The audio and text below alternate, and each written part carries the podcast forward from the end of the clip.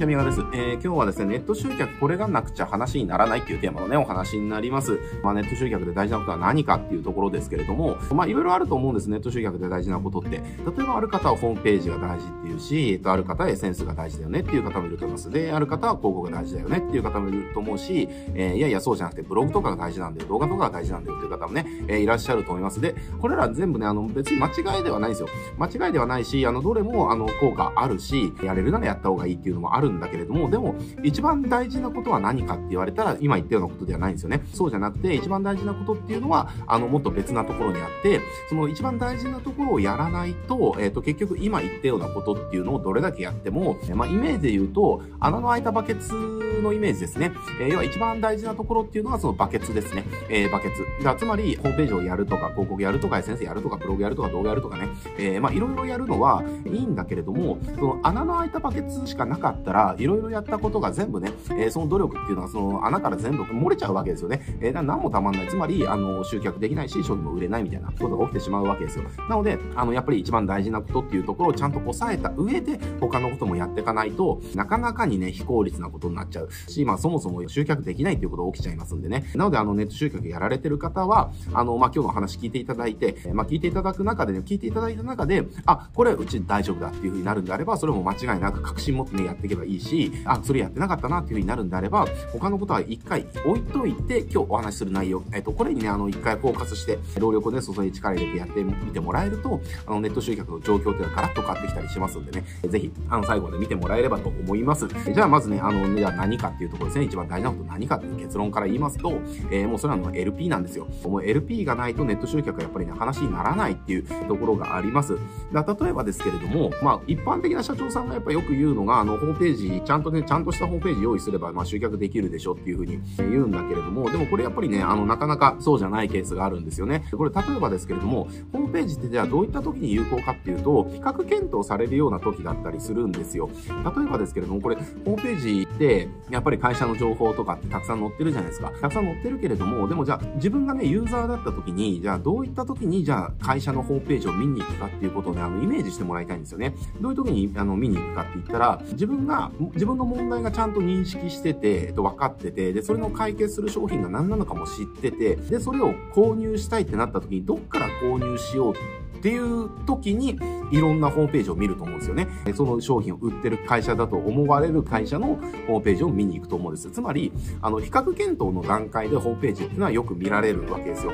でもね、あの、ネットで初めてじゃあお客さんとそのアクセスをするっていうか、コンタクトを取る場っていうのは、じゃあそこじゃないですよね。だってお客さん側からしたら商品を買おうっていう前の段階、比較検討ね、どっから買おうかっていう比較検討の前の段階で、もしかしたら自分の問題悩みに気づいてないかもしれないし、えー、気づいてたとしても何が解決策になるのかを知らないかもしれないし、で、それをね、いろんな選択肢の中で、じゃあどういったものがいいのかみたいなね、ことがわかんなかったりだとか、えー、まあいろいろするわけじゃないですか。だから、あの、いきなり比較検討を、こう、するときに効果的な、要はホームページしか持ってなかったりすると、そこから手前の人たちっていうのを全部取り逃しちゃうっていうのかな、可能性とは非常に高いわけですよ。非常に高いし、そもそも自分の会社のことを知ってもらえないっていう可能性も高いわけですよね。じゃあ、例えば僕の例で言うと、じゃあ筋トレ、筋トレね、まあ、筋トレ頑張ってるんですけれども、あの、まあ、筋トレしてると、えっ、ー、と、まあ、筋肉を大きくしたいというような、まあ、欲求があるわけですね。で、筋肉を大きくするには、まあ、いろんな、やっぱりあるわけですよ。えー、トレーニングの仕方もあるし、食事のこともあるし、みたいなね。えー、だから自分が今、じゃあ何を、こう、やるのが一番効果的なのかっていうところがわかんないわけですね。で、それわかんないから、それのための情報を得ようとするわけじゃないですか。だから、じゃあ、例えば筋トレ、あの、筋肥大しないみたいな感じでも検索して、いろんな情報を得るわけですよね。で、その時に、じゃあ、例えば、どっかの会社のホームページがね、えー、出てきたとしても見ないですよね。だって、あの、自分が興味関心あるのは、筋肉が大きくならない原因は何だろうっていうことは知りたいわけだから、あの、会社のホームページなんていうのは別に興味はないわけですよ。だからね、そういった情報が載ってるページを探す。だから例えばそういうアクセスしたページに筋肉つけるには、あの、トレーニング2割、食事8割だよみたいなの書いてあって、じゃあそのための食事はどうなのかみたいなこと言ったら、まあ PFC バランスがこうでとかね、食事のタイミングがこうでとか、まあ例えばそういったことが書いてあったら、あ、なるほどなっていう、あそういったことをやればいいのかっていうことがわかるわけですね。で、分かったから、じゃあ実際じゃあどういうふうな食事を取ろうっていうところで、自分でいろいろ考えるわけじゃないですか。で、考えた結果、あ、食事のメニューを作ってくれるトレーナーっていうのがいるんだねっていうのが分かったら、じゃあそのトレーナーどこにいるのかなっていうところでトレーナーの人がやってる、えっ、ー、と、サービスを知るためにホームページとか見に行くわけですよ。だからね、ホームページしかないっていうことは、すごく損してる状態なんですよね。だし、その情報収集の段階で情報発信してくれてる人から買う可能性が非常に高いですよね。だから情報収集の段階で自分が情報出してないのに、買う段階でいきなり非課検討のところにね、自分のところがポンって出る。そこでしか情報出してないのに、自分のところがそこで、こう、都合よくね、食い込めるって思ってること自体が、まあ、ままず間違いですよね。えー、情報収集の段階から出してる人の方がはるかに買ってもらう確率ってのは高いじゃないですか。えー、だからこれ自分自身が何か情報収集してる時って、えー、そうだと思うんですよ。これどうすればいいんだろうなっていうことをいろいろ調べてる時に、あ、こうすればいいのかっていう。で、その情報を出してくれてた人がそのソリューションを売ってたら、その人から買ってる可能性って非常に高いはずなんですよね。だから、自分自身がホームページしか持ってないっていうことは、まあそういったことだったりするわけですよね。なので、要は、まあ今1個の例えですけれども、そのホームページしかないっていう時は、あの、結構ね、あの、もっと情報を探すっていう人たちがネット上では大半なので、その人のことを要はね、切り捨てちゃってるようなもんなんですよね。えー、だからなんでしょうね、あの、4対96の法則、まあ日発の法則みたいな話ですけれども、結局は何を買おうっていうところで、じゃあどこで売ってるのかなっていうところで探してる人たちは全体4%しかいなくて、そうじゃなくてね、そのもっと手前の情報収集の段階から探してるっていう人たちはまあ96%みたいな、まあもう本当はもっとね、開きあると思いますけれども、あの、ホームページしか持ってないっていうことはその上位の4%以下あですね、にしかアプローチができてないという状態なんですね。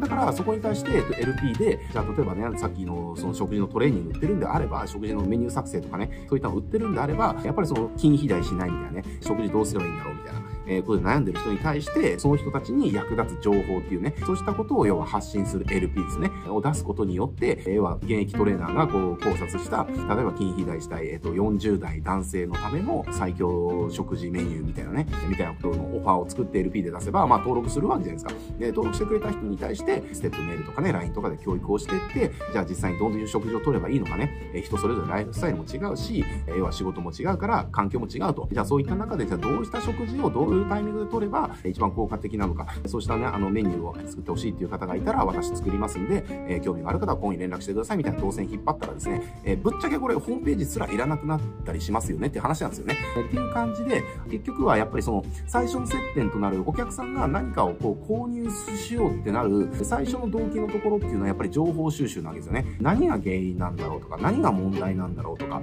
どうすればいいんだろうっていうことを、要は知るためにお客さんまず情報を探しに来るから、商品を探しに来てないわけですよ。だからその段階でね、ホームページとかあっても、ああいう意味意味がないっていうか、だからそういったあの情報を出す LP っていうのかな、そうしたので見込み客を獲得するっていうところの動線を1個配置しといた方が、まあ、はるかに売れるみたいなね。で、はるかに簡単なわけですよね。みたいな感じだったりとか。だからまあ結局何が言いたいかっていうと、結局はね、いろんなことをやったとしても、最初の LP がないと、まあそもそも母数を逃すことになるし、あとは例えばじゃあ SNS とかそのブログとか動画とかでもそうですけれども、あれは結局アクセス集めてやるわけじゃないですか。そこで集めたアクセスに対して、じゃあ例えば記事、ブログでも動画でもいいですよ。あの、やった時に、あ、すごくいい内容だったらためになった勉強になったなって終わっちゃったらまあ意味がないですよね。そこから先それを見た人に対して LP に飛ばして登録をしてもらうとか、なんかフロントの道をね、こう申し込んでもらうとかっていうところがならないとまあ意味がないですよねって話なんですよね。だからまあどんなことをやってネット集客しようとしても、やっぱり売れる LP があるかないかで、やっぱり集客のね、成否っていうのはまあ決まってしまうみたいなところがあるわけですね。えー、大小も決まってしまう。なのでね、あの、ホームページ力入れてる、あの、それは結構です。広告とかね、センス、ブログ、えー、動画、えー、いろいろ力入れてます。全然やってください。えー、だけれども、それ以上にちゃんとやらなきゃいけないのは、やっぱり受け皿となる LP だよっていうところなんですね。なので、まあ LP 力入れてないとか、まあそもそも LP を持ってないんだったら、売れる LP1 個用意することによって、全然あの、お客さんのネットからのね、入り具合って変わってくるし、今の LP っていうのが数字が良くないんであれば、他のところを頑張るんじゃなくて、LP を改善することによって、数字っていうのはね、あの、どんどん改善してきたりしますので、なのでぜひ、LP ないよとか、LP がね、あんま数字良くないよっていう方は、他のことをやる前に、もう、まずは真っ先に LP をね、ちゃんと売れる状態にしていく。これが、えー、結局ネット集客を成功させる、えっ、ー、と、最もね、近道になりますんでね、ぜひやってみてもらえるといいんじゃないかなと思います。